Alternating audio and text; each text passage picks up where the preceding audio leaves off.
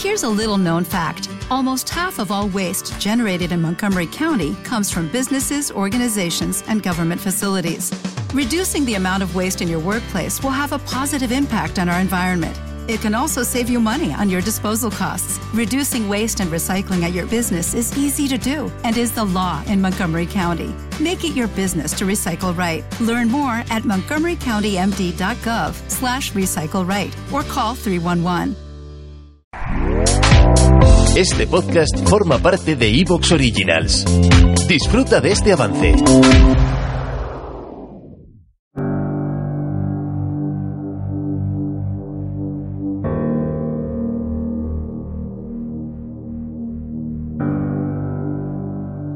Venían como turbios guerreros, como la metamorfosis de Dios encerrado escuadrón, interminables. Venían como hembras hambrientas a las alucinadas puertas de la noche. Venían como reptiles que a la vez fueran pájaros de bífido canto. Venían en bandadas, rodeando tu frente, haciendo crujir tus huesos como crujen los muros de una torre cercada. Se oían en el horizonte como manada o mar de búfalos salvajes. Me llamaste. Venían como un torbellino en un solo tropel o en una sola y poderosa voz, mas yo estaba a tu lado, experto al fin en todas las derrotas. Podía y quise combatir contigo. José Ángel Valente, la batalla.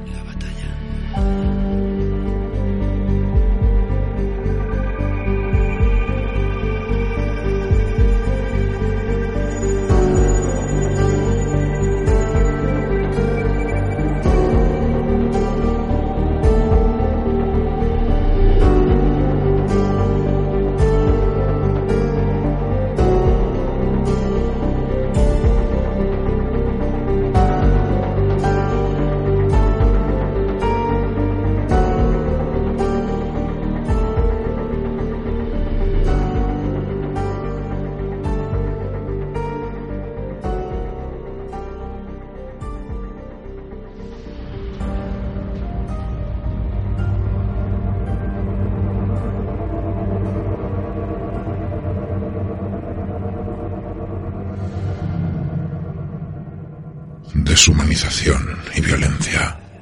Un prefacio para el enemigo. Miguel Prieto. Como si esa gran cólera me hubiese purgado del mal, vaciado de esperanza, ante esta noche cargada de signos y de estrellas, me abría por primera vez a la tierna indiferencia del mundo.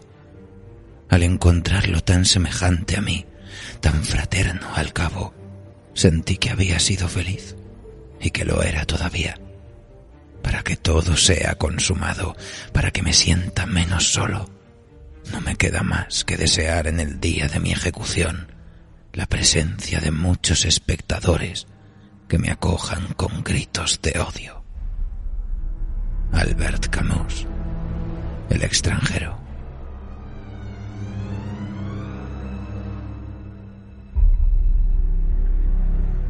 ¿Qué es la violencia? Es una sensación física, una náusea, un batir del pecho, un faltar el aire. ¿O es más bien el golpear de la sangre hacia las manos, hacia el exterior del cuerpo, desatando el deseo ciego de causar dolor?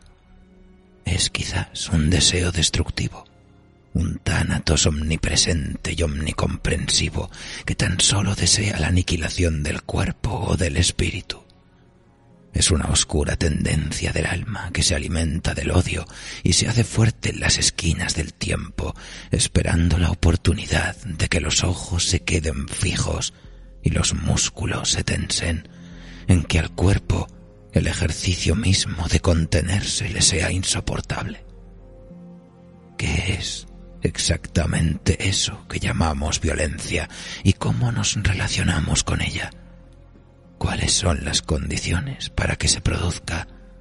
cuál es su relación con el odio. Cómo nos relacionamos con la violencia nos constituye como sociedad. Marca lo que queda fuera y lo que queda dentro, articulando el proceso mismo de construcción social, porque la justicia, al menos lo referido al Código Penal, no es tanto una reparación como una compensación. El corazón de la ley consiste en el derecho a la crueldad. No es el sujeto, desde luego, el que puede ejecutar esta venganza, al menos no en los tiempos modernos, sino el Estado el que se encarga de hacerlo. Pero la violencia no puede ejercerse sin más, y es preciso que se haga en nombre de la idea, sea justicia, bien, raza, religión o sociedad. Porque la violencia, cuando duda, se vuelve cobarde y débil, y tan solo queda la práctica ciega, revelándose en su despiadada extensión. Expulsemos a los carniceros de la sociedad, decía Tomás Moro, porque, aunque los necesitamos, están demasiado acostumbrados a la sangre, a las vísceras y al sufrimiento. Tienen un cuchillo siempre afilado, y cuanto más cerca están de nosotros, más nos contaminan.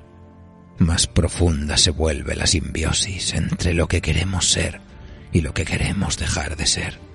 Y también a nosotros nos horroriza y nos llena de espanto pensar cuánta sangre y horror hay en el fondo de todas las cosas santas, porque sin la idea, sin la sagrada idea, no habría un brazo ejecutor. Tomad un soldado, uno cualquiera, y arrojadlo al frente. Decidle que delante tiene al enemigo, al extraño, al judío, al negro, a la lesbiana, al extranjero diferente. En definitiva, decidle que si no dispara, la sociedad corre peligro, el mundo corre peligro, o Dios mismo corre peligro el hombre temblará. Puede incluso que se seque el sudor de la frente o que note que no puede tragar, pero al fin y al cabo pondrá el fusil sobre su hombro o estirará el brazo del revólver lo suficiente para tener el blanco al tiro.